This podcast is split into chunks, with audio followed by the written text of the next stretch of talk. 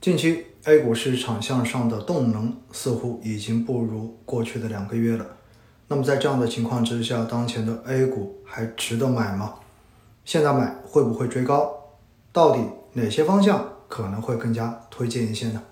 其实我觉得 A 股哈，反正到了目前这个位置，我们要说的话，肯定不如三月份跟四月份投资性价比高，对吧？但是呢，我们实际上评价它到底值不值得投资，并不是说看到过去这段时间涨了多少。而是还是要回到估值的这个角度上面来看。那么到上周五哈，万德全 A 近五年的一个股债的风险溢价的这个分位呢，大概仍然在百分之六十三左右的位置，实际上仍然跟前一周是一个持平的状态，也就意味着其实现在相比于债券类资产，股票类资产仍然具备比较好的配置价值。所以我觉得这一点哈，大家心中要有数。但是上周我们看到明显指数出现分化了。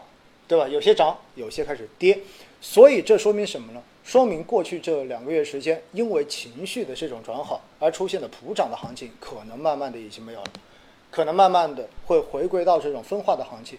而分化的行情未来靠什么来支撑？我个人觉得可能还是要靠盈利来支撑。也就说白了，从情绪慢慢的回归到不同行业的这种基本面，因为马上我们可以看到很多公司的这个中报，对吧？我们可以看到这种盈利数据。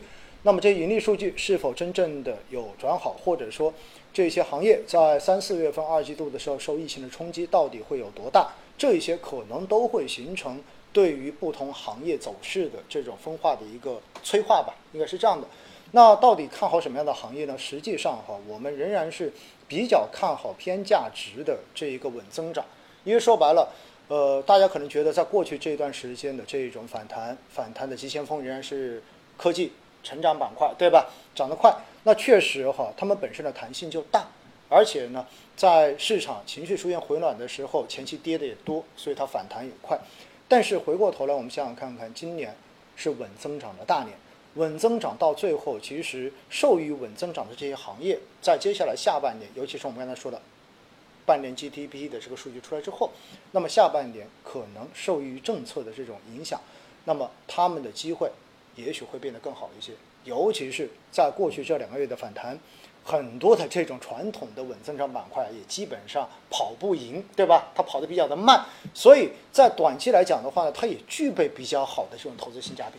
所以呢，我们觉得哈，其实偏价值类的，包括大的这种基建，对吧？包括金融地产这一种，当然地产的话可能存在着一定的不确定性哈，这点还是要提醒大家，因为就像刚才说的，它仍然处在一个下行的这样的周期。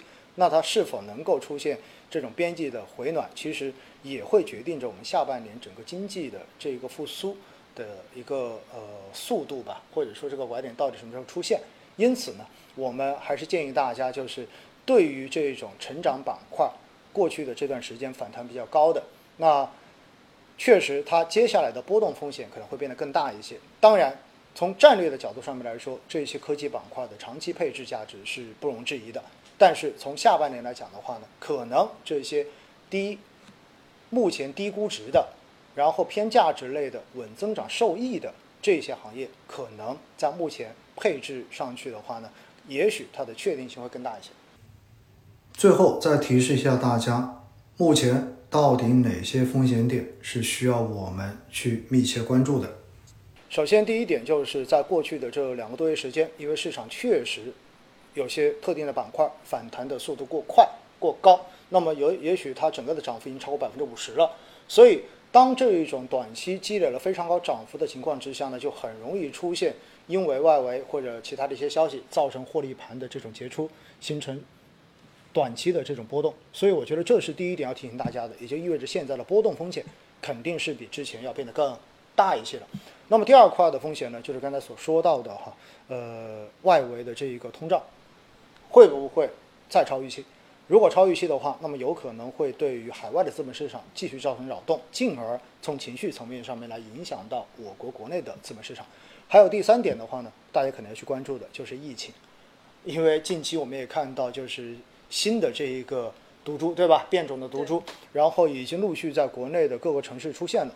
所以新的这种散发疫情，那么能不能得到有效的控制？然后风控的这种政策的执行？是否能够真正的做到精准到位，对于经济的这个扰动降到最低？我觉得这一个风险也是大家要去关注的。